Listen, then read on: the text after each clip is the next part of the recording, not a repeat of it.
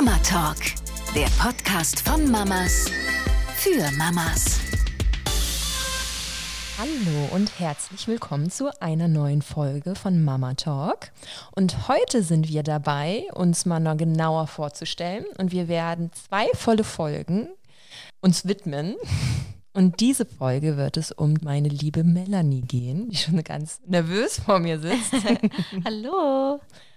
Es soll um dich gehen und um das, was dich gerade beschäftigt und was du Mama Talk sozusagen mitgeben möchtest. Fang mal an.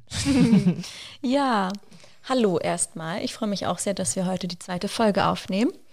Und ähm, wir haben uns auch so einen ja, Titel überlegt, der soll lauten Schwanger als angehende Gynäkologin weil ich mich gerade in einem sehr, sehr spannenden Lebensabschnitt befinde. Wir hatten das ja schon in der ersten Folge erzählt, dass ich schwanger bin, aktuell in der 20. Woche.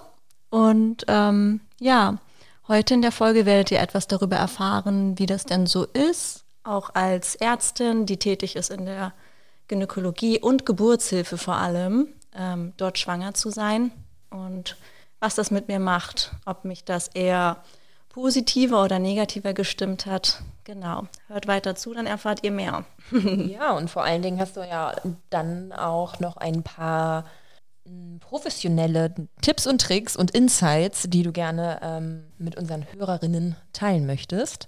Da wollen wir auch drauf eingehen. Aber zuerst will ich dich jetzt erstmal wieder zurückholen zu, wo du eigentlich herkommst, was du so bisher gemacht hast, weil wir oder ich dir die Bühne geben möchte, um erstmal deine Person noch mal ein bisschen mehr vorzustellen. Das ist ja nicht nur ein großer Teil, zwar auch die angehende ähm, Gynäkologin und angehende Mama.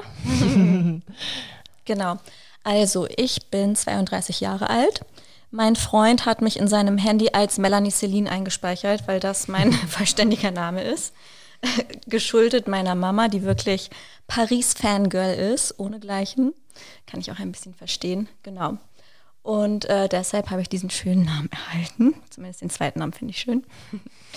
ähm, ich komme ursprünglich aus Wolfsburg, genau wie Alina. Äh, dort haben wir uns ja kennengelernt und lebe mittlerweile seit zwölf Jahren in Berlin. Also meine Familie sagt auch, die hätten sich nicht vorstellen können, dass wir jemals die Großstadt verlassen, was wir jetzt aber tun werden demnächst.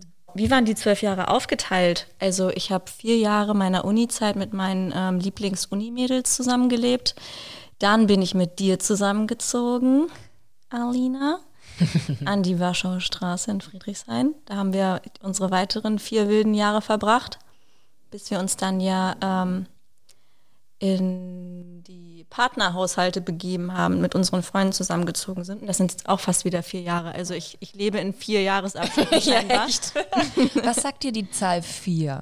ja. Wenn wir in den, in den Tick auch nämlich direkt mit einsteigen würden, Mella und ich hatten einen kleinen Tick mit rund um das Thema Lebens, wie heißt Lebenszahlen. Astrologie nimmt auch einen kleinen Part ein. Ja, also kannst du mir bitte sagen, welche Sternzeichen du bist? Aszendent und Lebenszahl und Human Design. Genau. Ja, geil. ja.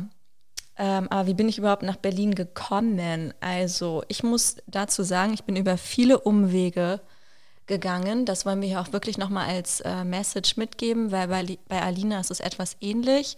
Ähm, also uns ist wichtig zu sagen, es ist ähm, toll und wichtig, ähm, dass du dich verändern darfst. Also auch wenn du einmal eine Lebensentscheidung getroffen hast, die ja in dem Moment sich vielleicht schwerwiegend und lebensverändernd anfühlt, glaube ich, dass es wichtig ist, ähm, diese nicht statisch in Stein zu meißeln, sondern auch der Dynamik einzuräumen. Weil ich glaube, dass es viele Menschen hemmt, Entscheidungen zu treffen, weil sie denken, dass die für immer sein müssen.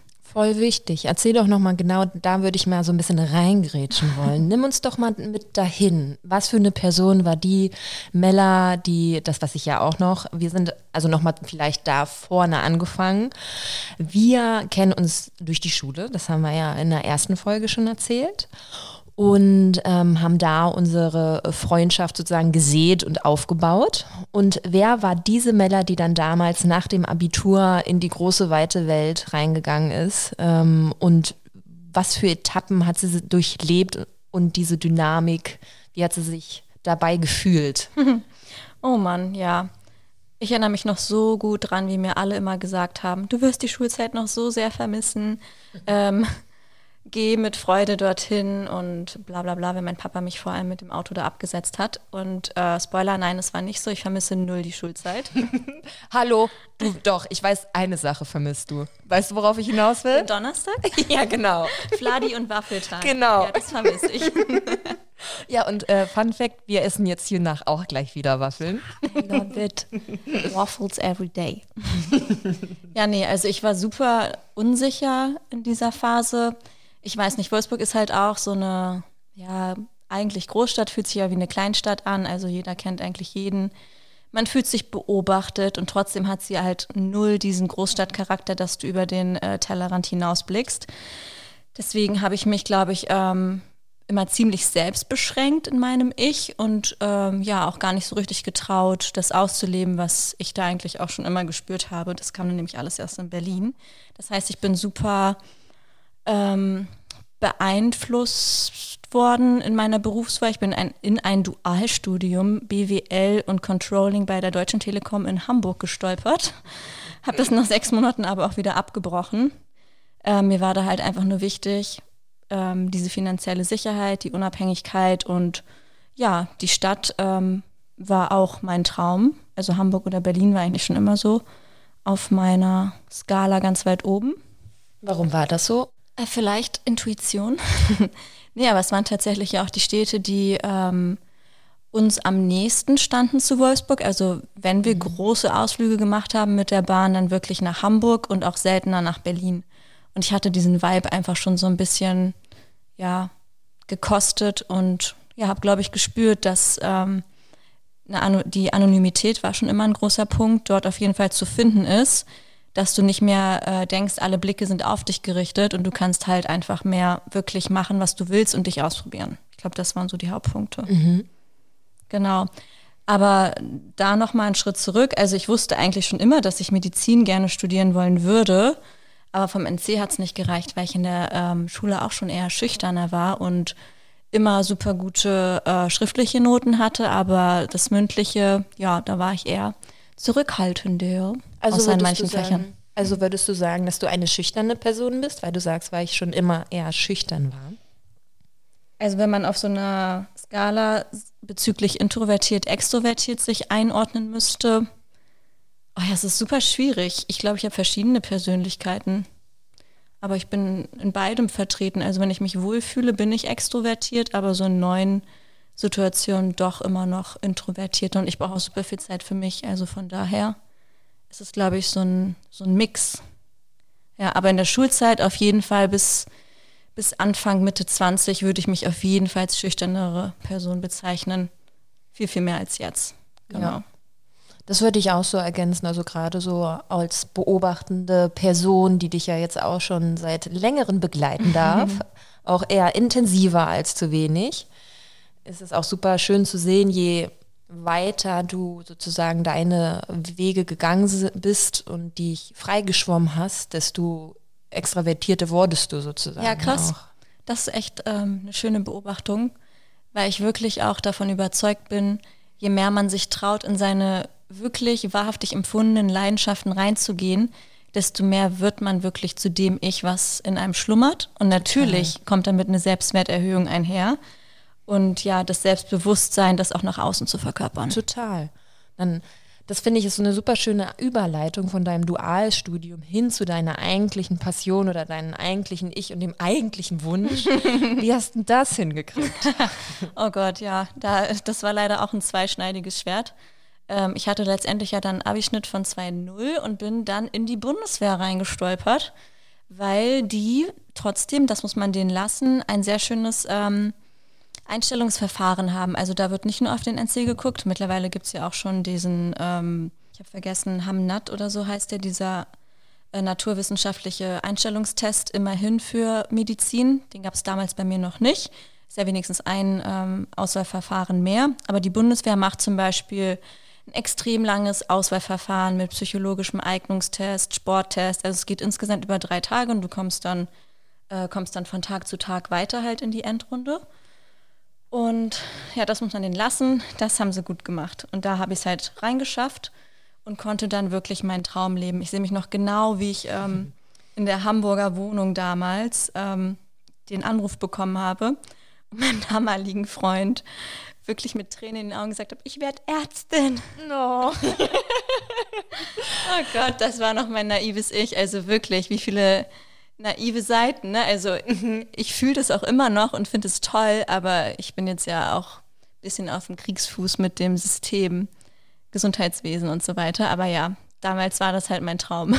Ja, erzähl mal, was hat das denn für dich bedeutet? Was hast du da gesehen oder gefühlt, dass du so gesagt hast, wow, krass, ich werde Ärztin? Ja, also ähm, ich glaube wirklich, davon bin ich auch immer noch überzeugt, dass diese Art äh, sozialeren Studiengänge ähm, ja Menschen mit einem hohen Idealismus anziehen. Mhm. Also und auch wirklich halt leider in dem Sinne die jungen Menschen, die noch keine reale Vorstellung vom Gesundheitswesen oder wirklich diesem Arztberuf haben. Mhm.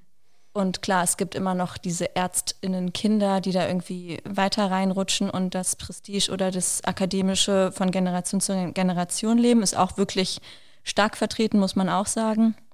Aber ich glaube trotzdem, dass da auch ganz viel Geschäft gemacht wird mit den ähm, 1-0er-KandidatInnen, ähm, die sich wirklich reinknien und gleichzeitig den Idealismus ähm, an den Tag legen und auch perfektionistisch sind. Also das mhm. wird auch wirklich ausgenutzt, muss ich sagen. Und da bin ich auch dann von Anfang an reingerutscht. Auch wenn ich jetzt nicht zu 1-0 gehöre, würde ich sagen, habe ich trotzdem ähnliche Tendenzen. Mhm. Diesen nach Perfektionismus streben ja. oder Perfektionsstreben und Individualismus. Genau, und leisten wollen, ähm, wirklich abliefern, deinen Beitrag leisten mhm. an, am gesellschaftlichen Anteil, genau. Wo kommt das her? Ähm, ja, kann ich nicht genau sagen. Ich würde sagen, äh, auch mal wieder auf den bösen Kapitalismus zu sprechen, dass uns das früh eingeimpft wird, ähm, dass unser Selbstwert davon abhängt, wie produktiv du bist oder was du halt leistest. Mhm. Und natürlich unter dem noblen äh, Deckmantel auch versteckt helfen zu wollen. Also ich finde, das ist immer so eine ähm, allgemeine Aussage, das sagen ja die meisten, warum studierst du Medizin? Ja, ich möchte helfen.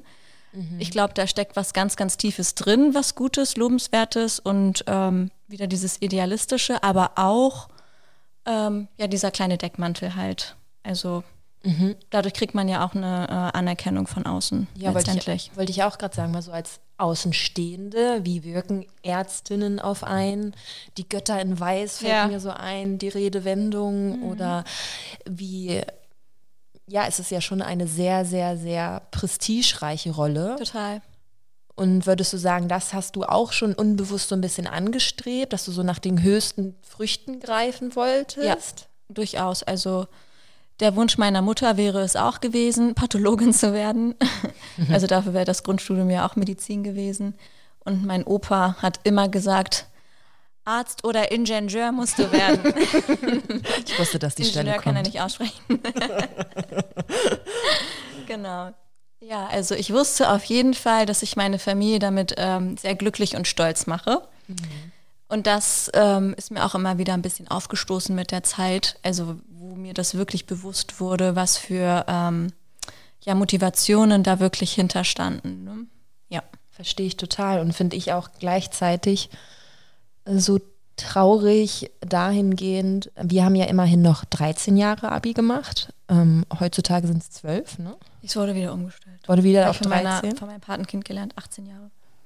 Ich mache jetzt auch wieder 13 Jahre. Ah, okay. Ich glaube, seit, seit, vier Jahren oder so wurde es wieder auf 13 sehr gut, weil bin ich voll die Verfechterin äh, von, weil letzten Endes bin, also das, was ich auch bei dir so ein bisschen raushöre, ist die Tatsache, dass man sich ja auch mit 18, 20 höchstens noch nicht so vom Elternhaus abgenabelt ja, hat und wirklich weiß, wonach der eigene Kopf und der eigene Sinn strebt ja. und man schon sehr stark noch versucht ähm, zu gefallen und Anklang in der Familie zu finden. Total.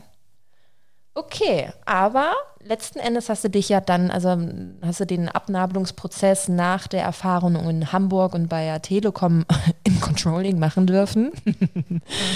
Und äh, bist dann über den Bund als Ärztin eingestiegen. Und man muss ja auch sagen, vor allen Dingen auch passend zu dem ganzen Perfektionsstreben und in Individualismus, Idealismus so rum, ähm, hast du ja nicht an irgendeiner Uni studiert, äh, sondern wo genau? Ja. ähm, viele denken ja immer, dass die Bundeswehr auch eigene Medizinunis hat. Haben sie nicht. Also die haben andere ähm, Unis für die restlichen Studiengänge, aber für Medizin kaufen sie sich äh, quasi an den offiziellen Unis ein. Und somit habe ich ähm, an der Charité in Berlin studiert, was auch mehr, ähm, wie sagt man das? Nicht Saus als Braus ist. mehr Rauch. wir sollten es nicht versuchen. Geil. Phrasen, Phrasen können wir nicht. Nee, bra also jetzt bräuchten wir mehr mal Schall als Rauch. Ja, genau. Sowas? Ja, sonst googeln wir gleich mal. Also auf Oh jeden Gott. Fall, sollte, wir sollten es lassen. auf jeden Nee, Fall meinst du, dass da viel, viel Tamtam drum gemacht wird, Genau, ne? also ja, ich hatte Glück mit dem Studiengang selbst. Es war der Modellstudiengang. Wir sind teilweise in Achtergruppen unterrichtet worden, aber das wollte ich eigentlich nicht. Ich wollte doch raus aus der Schule. Es hat sich wieder wie Schule angefühlt und beobachtet werden, namentlich äh, gekannt worden zu sein. Und ja, also da war der Leistungsdruck noch viel, viel intensiver. Was mich nicht davon abgehalten hat, ähm, es durchzuziehen. Aber ich habe so im vierten Uni-Jahr wirklich Bauchschmerzen mit dem System Bundeswehr gehabt und ähm, bin dann da über Umwege und wirklich auch erst nach Abschluss des Studiums ähm, zum Glück wieder freigekommen, aber das auch über einen zwei Jahre andauernden Prozess. Und wo hast du genau gemerkt, weil das, jetzt hast du auf der einen Seite einmal erklärt, okay, Charité, wie sich das für dich an, angefühlt hat und das Studium. Und wann hast du für dich gemerkt, okay, ich möchte nicht beim Bund bleiben und gleichzeitig, vielleicht kannst du da auch nochmal erklären, was das eigentlich bedeutet, wenn man beim Bund studiert, wofür man sich sozusagen absigned. Genau. Also ich würde sagen, ähm, ich bin da auch wieder naiv reingestolpert, habe einen ähm, Zwölf-Jahres-Vertrag unterschrieben gehabt, der mich dazu verpflichtet hat, ähm, also quasi auch noch nach der Ausbildungszeit für einen längeren Zeitraum da zu sein.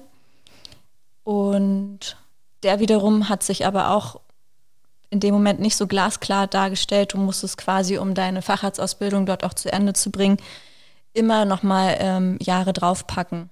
Also es geht einfach eine krasse Verpflichtungszeit mit einher. Du hast nicht die freie Wahl ähm, bei dem ähm, Facharzt aussuchen.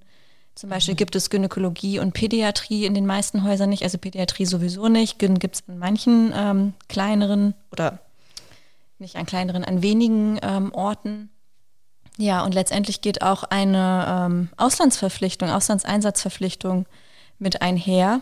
Und ähm, da hatte ich halt schon so ein bisschen Berührungspunkte vorher, weil ich mich darauf einstellen wollte und ähm, war dann so eine Art Militär, Militärkrankenhaus kann man gar nicht mal sagen, aber Militär ist da stets vor Ort an einem ähm, Township Hospital in ja, Südafrika. Joburg, genau, oder? Joburg. Johannesburg. Johannesburg, genau. Und ja, es, es hat sich mit der Zeit wirklich ähm, entwickelt, dass ich sowieso eine, so eine Systemabneigung entwickelt habe und das ist bei der Bundeswehr alles nochmal härter. Also du fühlst dich da wie 100 Jahre quasi zurückversetzt, was einmal einerseits die Mentalität angeht, was die Ausstattung angeht und ähm, sowieso auch dieses autoritäre Verhalten, dieses, ähm, ich weiß gar nicht, ab wann Frauen letztendlich ähm, in den ähm, Titeln vertreten waren. Also ich war ja immer äh, Hauptgefreiter und nicht Hauptgefreite. Oder ja, Stabsarzt und nicht Stabsärztin am Ende. Also das hat sich dann geändert in der Zeit, wo ich da war. Das war dann so der eine große ähm, Entwicklungsprozess schon mal. Aber ja, das spiegelt trotzdem wieder, was da noch so abgeht.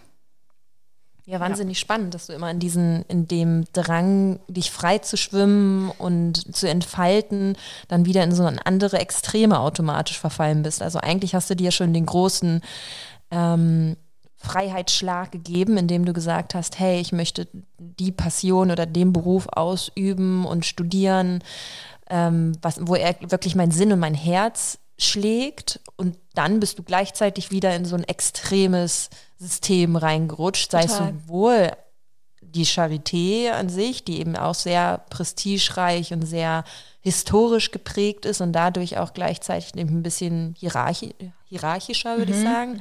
Und beim Bund eben auch. Ja. Und erzähl mal weiter, wie das dann, wie ging es dann weiter? Warum hast, also hattest du jemals auch so den Gedanken, dass du gedacht hast, nö, also das mache ich alles gar nicht mehr und Ärztin war doch alles scheiße und Ja.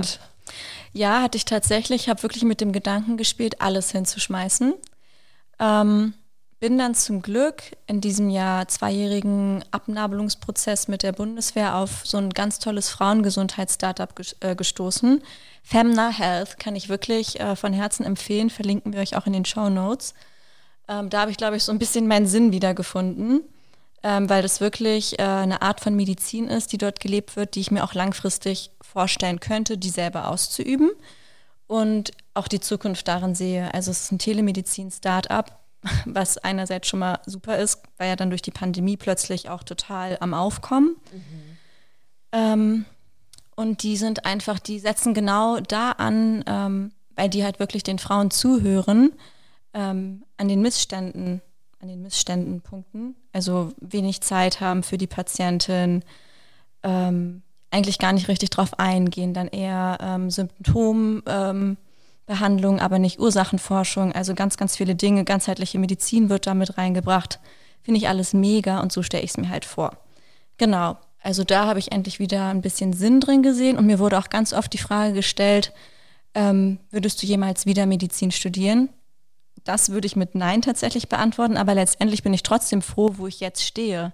Also es ist so eine kleine Krux in dem Sinne, aber ich glaube, ich würde es tatsächlich nicht nochmal machen. warum? Ähm, weil, genau wie du auch schon gerade rausgefiltert hast, diese hierarchischen Systeme mir null gut, geta gut getan haben. Es ist komplett gegen meine Natur gegangen und ich glaube auch nicht, dass es gesund ist, immer in diesem Leistungsdruck, in dieser Blase zu leben. Genau, und ich glaube, das, was ich jetzt letztendlich ähm, bewirken möchte, hätte ich auch mit anderen Studiengängen oder zum Beispiel einer Heilpraktikerin-Ausbildung oder ähnliches bewirken können.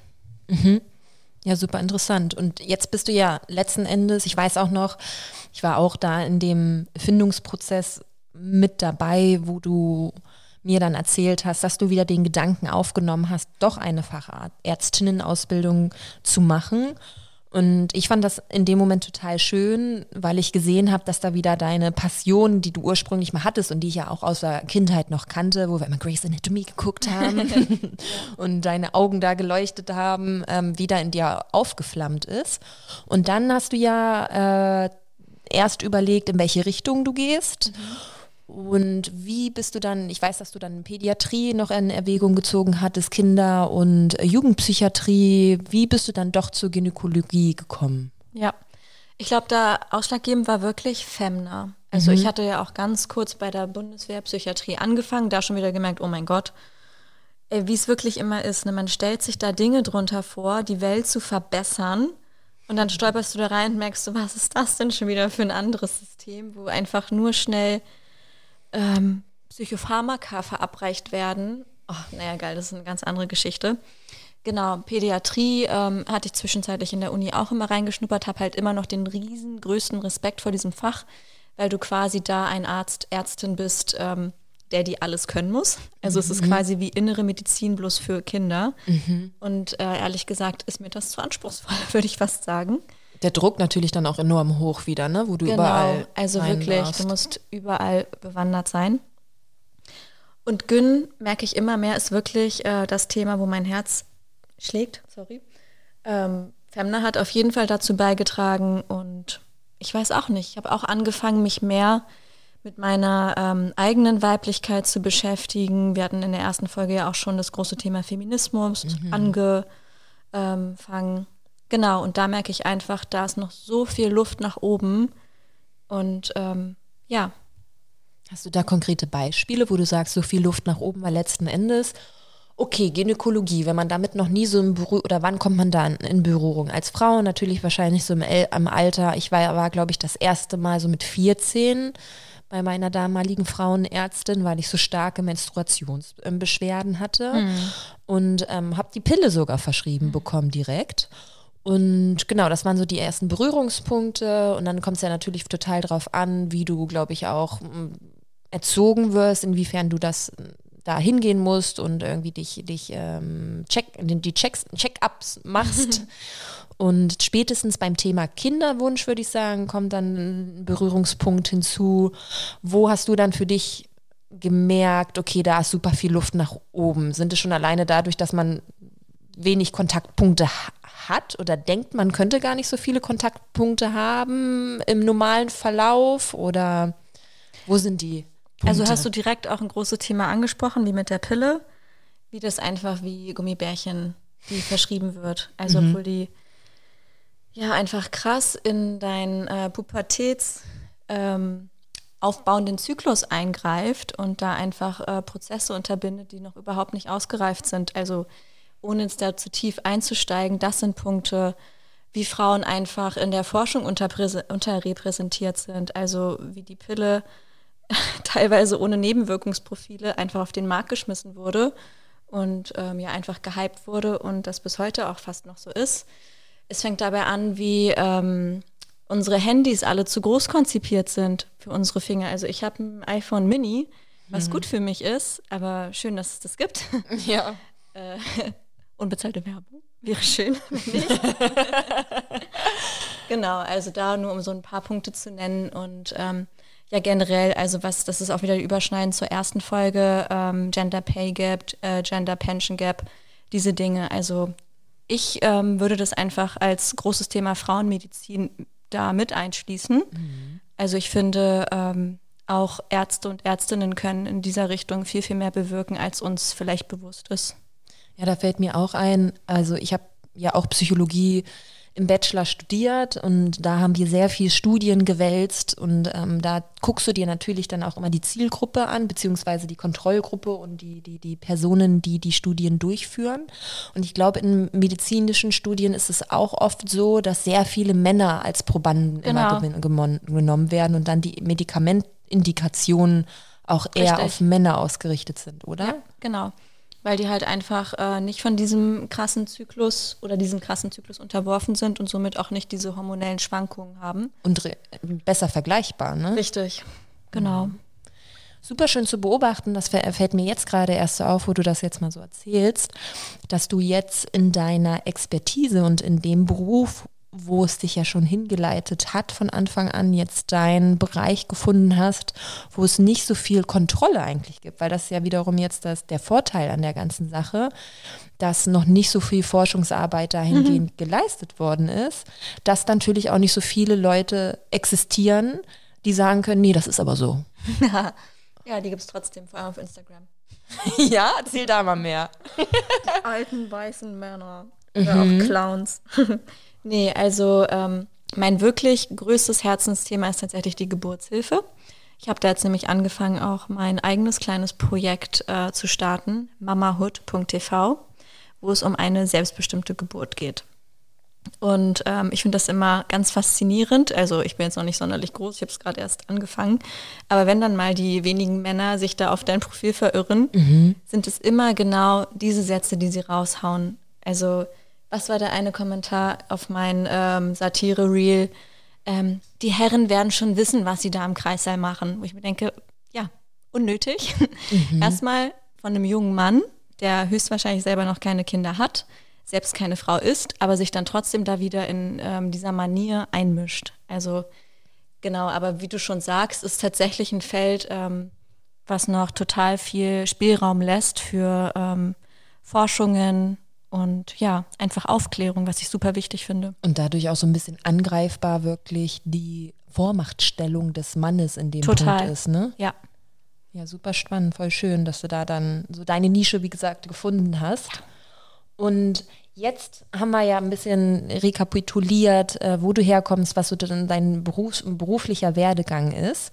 Und was ich, oder hinsichtlich des Titels, was ja jetzt auch so spannend ist mhm. von unserer Podcast-Folge heute, ist ja, dass du jetzt nicht nur in deiner Profession Gynäkologie äh, sehr nahe stehst, sondern jetzt auch aus der anderen Seite, nämlich die der Patientin als werdende Mama.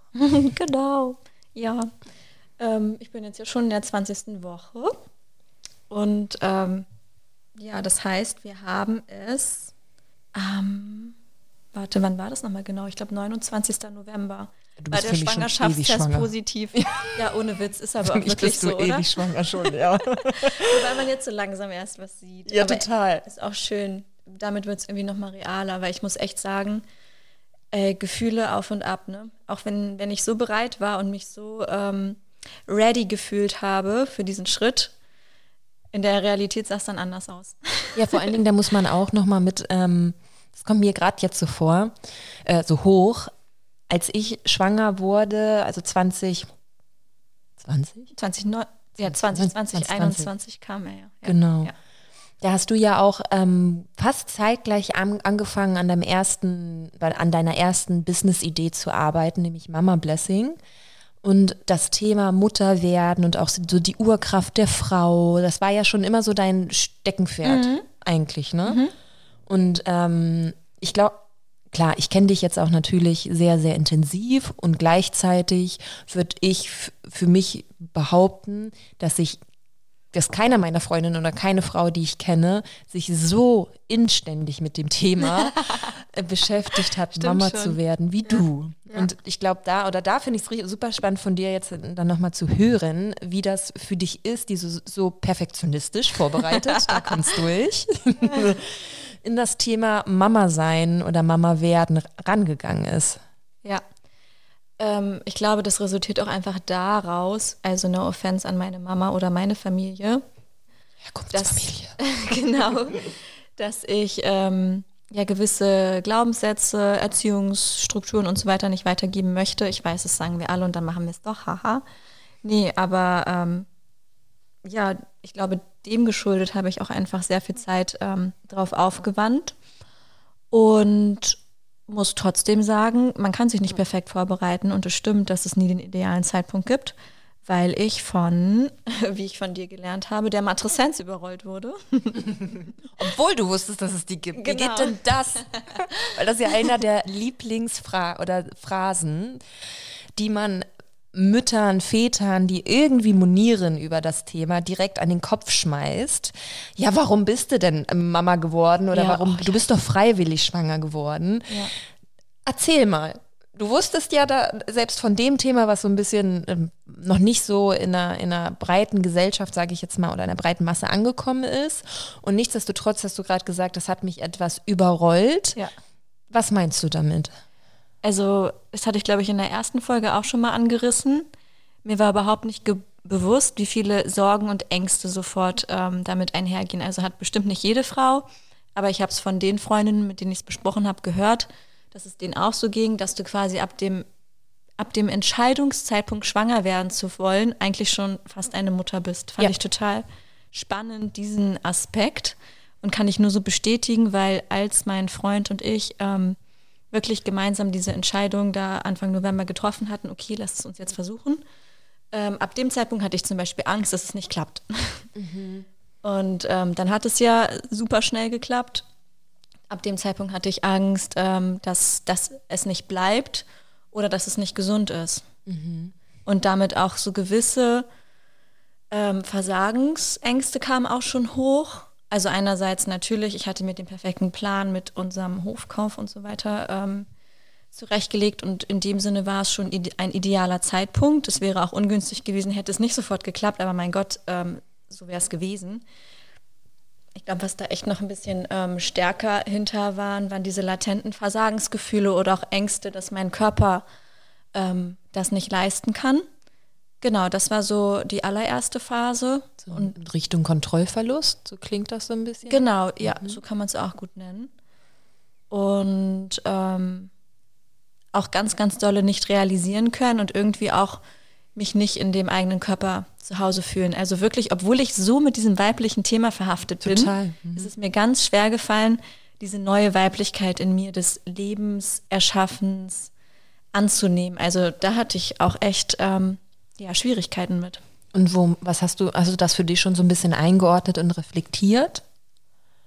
Woher die Schwierigkeiten stammen können oder was es genau war, dass die Unsicherheit daher, daher kam, weil rein rational gesehen bist du Ärztin, Ärztinnen kennen sehr gut den menschlichen Körper. Du hast dich sehr stark mit dem, mit Weiblichkeit, mit Hormone und so weiter und so fort beschäftigt, mit Frauengesundheit. Ich weiß mhm. noch, du hattest auch ähm, eine Phase, da hast du sehr viel über Ernährung und Mikronährstoffe und dich in diesen Themen Zellbiologie stark beschäftigt. Mhm. Also Bilanz nach einer Bilanz, um, um eine Bilanz zu ziehen, sehr, sehr, sehr gute Voraussetzungen, um zu wissen, was zu tun mhm. ist, damit der weibliche Körper gesund ist ja. und gebärfähig sozusagen. Mhm. Ich glaube, die Punkte waren auch relativ okay, aber ich habe mich in dieser Rolle irgendwie nicht gesehen und nicht gefunden. Mhm. Vielleicht hängt es auch damit zusammen, dass man, oder ich habe mich darauf nicht vorbereitet und ähm, ich würde sagen, sobald man selbst Mutter wird, nimmt man eine ganz, ganz neue Rolle oder auch Identität plötzlich an, die auch damit zusammenhängt, ähm, sich krass abzunabeln. Ja, nicht abzunabeln, ich werde immer eine Tochter bleiben, aber es ist einfach so eine neue Rolle, in der ich enorme Verantwortung trage. Und ich glaube, ich habe mich ein bisschen dagegen ähm, ja einfach gewehrt, mhm. sehr unterbewusst, ähm, ja, diesen neuen Teil in mir zuzulassen Mhm. Super spannend. Genau. So würde ich es jetzt beschreiben. Und was hat dir am Ende dabei geholfen, es mehr zuzulassen? Also tatsächlich wirklich, ähm, je mehr der körper körperliche Prozess auch fortgeschritten ist. Also ich habe ja leider sehr, sehr dolle unter Schwangerschaftsübelkeit gelitten. Mhm. Also ich hatte ähm, jetzt nicht diese ähm, Emesis, also das Erbrechen oder auch geschweige denn, Gott sei Dank, nicht Hyperemesis, das ist ja die schlimmste Form, von der Schwangerschaftsübelkeit gepaart mit Erbrechen. Ähm, aber ich habe leider zu den 80 Prozent der Frauen gehört, äh, die wirklich damit zu tun haben, was ich auch nicht gedacht hätte. Mhm. Ich finde, man selbst nimmt sich immer so ein bisschen äh, raus vor äh, diesen Punkten. Von wegen, ja, das, das wird mich schon nicht treffen. Ja. Dann hat es mich eiskalt erwischt, was mich irgendwie auch in so eine, ähm, ja, was, was mich ein bisschen zurückgeworfen hat, weil ich dann gemerkt habe, boah, ich will mich auch gerade gar nicht mehr mit dem Thema beschäftigen. Ich bin so gefangen in dieser Übelkeit. Also in der Phase ähm, konnte ich es dann wirklich weniger noch prozessieren, dieses ganze Thema, was da halt hochkam. Also ich hatte das ungefähr, ich glaube, von der siebten Woche bis zur 14., 15. Ganz schön lange jetzt, wenn man das mhm. nochmal so betrachtet. Genau. Nee, aber ich würde jetzt sagen, wirklich, ähm, seit ein paar Wochen fühle ich mich ähm, mehr und mehr angekommen und kann das auch wirklich embracen, wenn man es mal so schön englisch ausdrücken möchte. Also freue mich, dass der Bauch langsam zu sehen ist und ja, fühle es einfach viel, viel mehr, auch in Verbindung mit dem Baby in meinem Bauch. Super schön.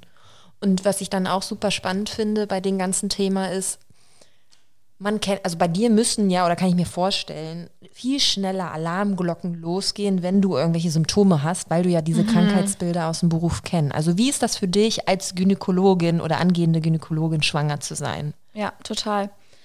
Ähm, Habe ich mich tatsächlich auch gefragt und du warst, glaube ich, auch ähm, schon bevor ich schwanger wurde, irgendwann in Bezug auf den Job hast du mir die Frage gestellt, ob das ob ich mir das schon vorstellen könnte, wie das irgendwann wäre. Und da war ich noch so, boah, nee, ich glaube, das hilft mir voll. Tut es bis zu einem gewissen Maße auch, muss ich sagen. Also speziell, was das Thema Geburt angeht. Ich weiß noch, dass ich früher immer ja, keine Albträume davon hatte, aber ich habe wirklich einige Male geträumt, dass ich schwanger bin, wirklich dieses Gefühl hatte, einen riesen Bauch zu haben und mhm. dann zu gebären.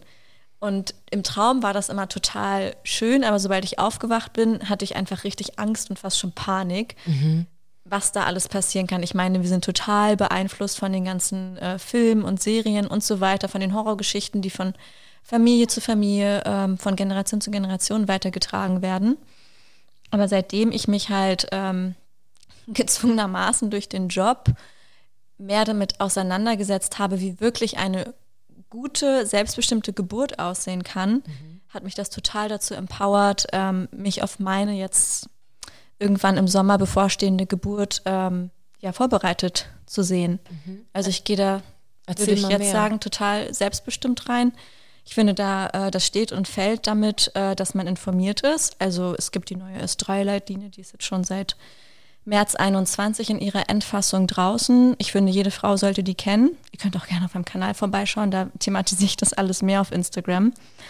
Und äh, das ist einfach das A und O, dass du äh, weißt, was dir an, äh, an Rechten zusteht, weil ähm, leider auch das Gesundheitswesen sehr patriarchal geprägt ist und die ganzen oberen Etagen mit Männern gefüllt sind, die ähm, ja den Ton vorgeben. Und ich finde, das steht und fällt auch schon wieder damit, dass es halt keine Frauen sind, die dort oben mhm. sind, das in erster Linie mal selbst ähm, erfahren haben könnten, geschweige denn gar nicht wissen, ähm, ja, was passiert in so einer vulnerablen Phase einer Schwangerschaft und einer Geburt. Und ich finde, die Führungskräfte geben das halt schon immer sehr durch, ähm, durch die Reihen weiter nach unten, ähm, wie so umgegangen wird mit einer Geburt und die krankenhausinternen Leitlinien halten sich halt auch nicht immer an den offiziellen. Mhm. Genau, und das ist einfach das, was für mich extrem eine selbstbestimmte Geburt ausmacht, das Wissen, ähm, dann natürlich deinen Geburtsplan zu haben, also dich wirklich damit vorher auseinanderzusetzen, äh, informierte Entscheidungen zu treffen. Möchtest du, dass dein äh, Baby abgenabelt wird oder nicht? Möchtest du äh, Schmerzmittel? Kann sich natürlich innerhalb der Geburt alles nochmal ändern, aber alleine, dass du dir vorher sowas aufschreibst, ähm, hilft halt extrem. Und natürlich die Vorbereitung, vielleicht auch gerne mit einer Hypnose-Technik äh, gepaart, mhm. dass du wirklich in diesen tiefen, man kann es in Anführungszeichen Trance-Zustand ähm, nennen, gehst, also lernen gehst, auch schon vorher, weil das tatsächlich der schönste Modus ist, in dem du ähm, gebären kannst. Mhm. Das heißt, wenn ich mich jetzt auch so ein bisschen daran erinnere, als ich schwanger war und mich mit dem Thema beschäftigt habe, kommt es ja natürlich voll darauf an, wie bewusst du mit dem Thema schon konfrontiert worden bist in deinem Umfeld, ob Freundinnen gute, schlechte Erfahrungen gemacht haben, wie die sich vorbereitet haben oder man sich eben gar nicht vorbereitet, nur diesen herkömmlichen Geburtsvorbereitungskurs macht, sich eben vom, von seinem Frauenarzt, von einer Frauenärztin durch die Vorsorgeuntersuchung begleiten lässt und dann ist man irgendwie schon darauf vorbereitet oder eben auch nicht.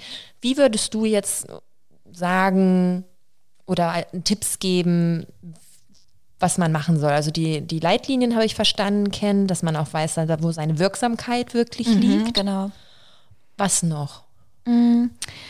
Also ich will gar nicht diese äh, herkömmlichen Geburtsvorbereitungskurse schlecht machen. Das steht und fällt auch wieder damit, wer das halt durchführt.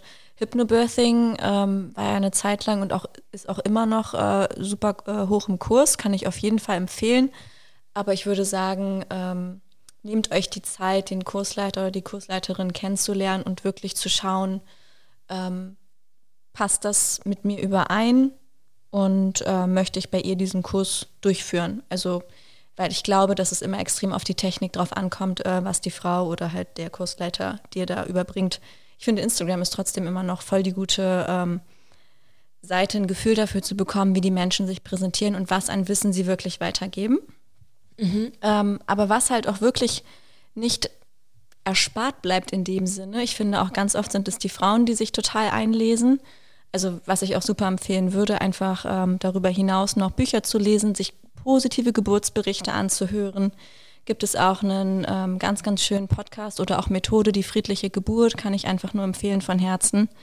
Ähm, ja, sich einfach auch ein bisschen abzuschirmen von diesen Horrorgeschichten, wirklich da seine Grenzen ziehen und zu sagen, jetzt in meiner Schwangerschaftszeit ist einfach nicht die Zeit, dass ich ähm, diese Geschichten hören möchte, kann man ja auch auf eine nette Art und Weise machen. Mhm. Genau. Und doch auch wirklich seinen GeburtsbegleiterInnen mit ins Boot holen, sei es jetzt wirklich der Partner oder wer auch immer, Mama, Freundin mit dazukommt und da ganz klar sagen, was man braucht und was man möchte unter seiner Geburt.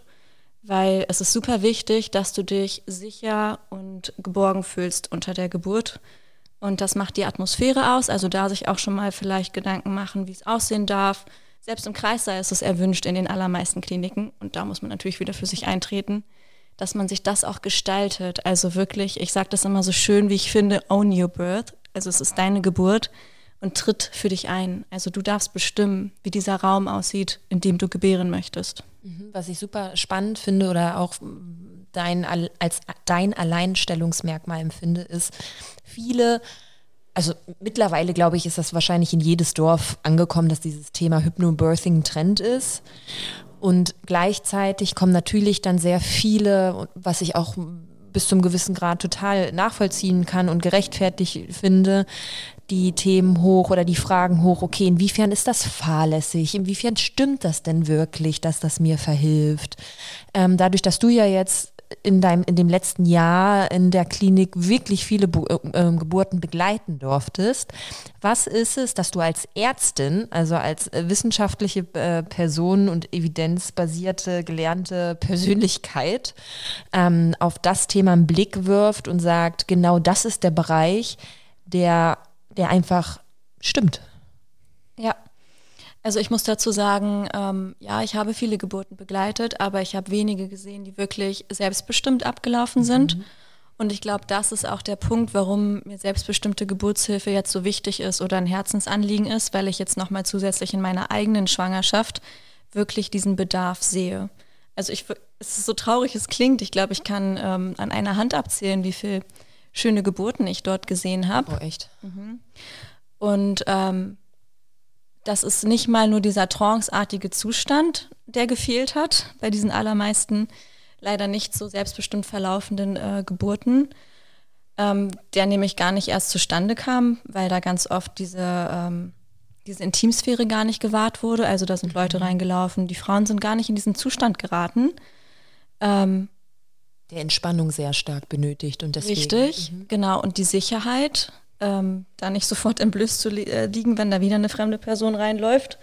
Genau. Und ähm, ja, ich habe halt gemerkt, ich habe das immer so genannt, ähm, dass ganz oft die Verantwortung an der Tür abgegeben wurde, mhm. an der Kreissaaltür, weil man natürlich zu Recht denkt, man begibt sich in gute, vertrauensvolle Hände, die mit weißen Kitteln rumlaufen und die das hier ja schon immer machen. Mhm. Und ich sehe natürlich auch die andere Seite, in der ich gesteckt habe. Ähm, da sind ganz viele Punkte wie Personalmangel, Unterfinanzierung, äh, Schließen von Kreissälen zu nennen und etliche mehr, wo dann extrem viel Verantwortung wirklich auch auf der Seite äh, des Personals lastet, ähm, die das einfach nicht äh, gewährleisten können oder auch wollen. Also mhm. es kommt immer ganz individuell drauf an, wer halt dann dort vor dir steht. Okay, und aus der Erfahrung heraus jetzt alleine durch deine, durch den Beruf oder deine Facharztausbildung, wo du gesehen hast, am Mann, da werden einfach den Frauen oder auch eben neugeborenen Familien, die mhm. da entstehen, gar nicht den Raum ermöglicht, den es benötigt, um eine sichere und schöne Geburt äh, zu vollbringen. Mhm. Und dann kann man natürlich den Ansatz wählen, dass man sagt, okay, man pu pusht und peppt die Klinik irgendwie auf oder man nimmt sich sozusagen die Verantwortung und die Selbstbestimmtheit zurück mhm. und befähigt eben den, die Gebärenden genau. dazu. Und das ist jetzt so dein, dein Weg, den du wählst mit dem Thema. Total. Also das ist wirklich ähm, das, was man sich immer fragen muss, äh, kann ich das System ändern oder kann ich ähm, eher bei denen, die dem System ausgeliefert sind, ansetzen? Mhm. Genau, und diesen Weg würde ich gerne ähm, mit meinem Kanal und meinem äh, folgenden eigenen Geburtsvorbereitungskurs gehen. Trotzdem werde ich ja auch ähm, nach der Elternzeit wieder zurück in die Klinikzeit mhm. gehen und ähm, dort hoffentlich weiter daran arbeiten können, dass dieses Denken ähm, auch bei den GeburtshelferInnen in der Klinik ankommt.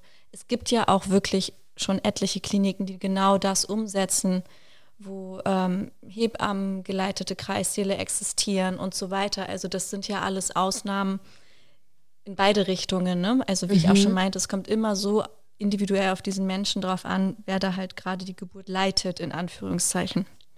Ja, super schön, dass du dann von beiden das sozusagen befruchten kannst. Genau. Spannend. Ja. Dann gibt es noch irgendwas, wo du sagst, das sollte die Hörerin oder der Hörer über dich wissen, was total wichtig ist und was du oder auch deine, dein Wunsch, deine Mission im Mama Talk sein wirst, was du vertre vertreten möchtest oder was du näher bringen möchtest? Hm. Ähm, ich glaube, das haben wir letztes Mal auch schon ähnlich gesagt, dass wir uns freuen. Ich spreche da auch mal für dich mit. Ähm, ja, ein bisschen unsere Expertise zu teilen. Natürlich immer in Verbindung mit den individuellen Erfahrungen. Also wir sind ja nicht mit erhobenem Zeigefinger unterwegs. wir wissen es voll besser als alle anderen sondern ähm, entlarven uns da ja auch immer wieder selbst oder ertappen uns selbst, wie man jetzt auch im Gespräch, glaube ich, schön gesehen hat. Meine Vorstellung ähm, einer Schwangerschaft war ja auch ganz anders, als es dann letztendlich reingekickt hat mit der emotionalen Achterbahn.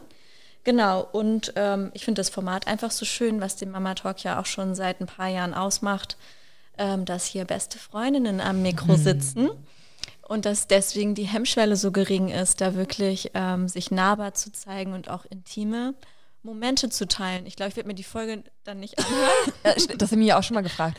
Äh, könnten wir ja mal machen. So ein äh, machen wir ein Wochenende mal ein Getaway und ziehen uns in einem Binge-Abend oh die Folgen rein, trinken irgendwann Wein, wenn du wieder kannst. Ja, ich vermisse es schon. Oh, das glaube ich. Yay. Schön. Ja, dann würde ich sagen, war das deine Folge. Ich habe mhm. mich ein bisschen zurückgezogen und dir sozusagen die Bühne heute überlassen. Ich fand es auch wieder sehr schön, äh, nochmal, ja, auch mir sind, obwohl ich dich so gut kenne, ein, zwei neue Erkenntnisse gekommen mhm. und auch Verbindungen aufgefallen, wo du so erzählt hast. Und ich hoffe, dass es euch auch gefallen hat oder dir gefallen hat. Ich kann mich da immer noch nicht so ganz entscheiden, wie ich dich euch anspreche. und Genau, lasst uns, weil das habe ich auch schon heute mitgekriegt, bei Spotify insbesondere, ob das bei Apple auch so ist, weiß ich gar nicht, kann man jetzt direkte Folgen kommentieren und sagen, wie man sie fand. Heißt also, wenn wir auf ein Thema gestoßen sind, was wir deiner Meinung nach nicht genügend thematisiert haben und wo du sagst, hey, dafür wollte ich gerne mal mehr hören, lass es uns wissen, indem du einfach uns einen Kommentar da lässt. Und das würde dann auf jeden Fall auch für uns als Inspiration dienen für weitere Folgen. Genau, und lass uns gerne eine Bewertung da. Darüber freuen wir uns auch. Ja, und ein Herz und überhaupt. Ja. Sehr schön, macht's gut. Mama Talk, der Podcast von Mamas für Mamas. Eine Antenne Niedersachsen Produktion.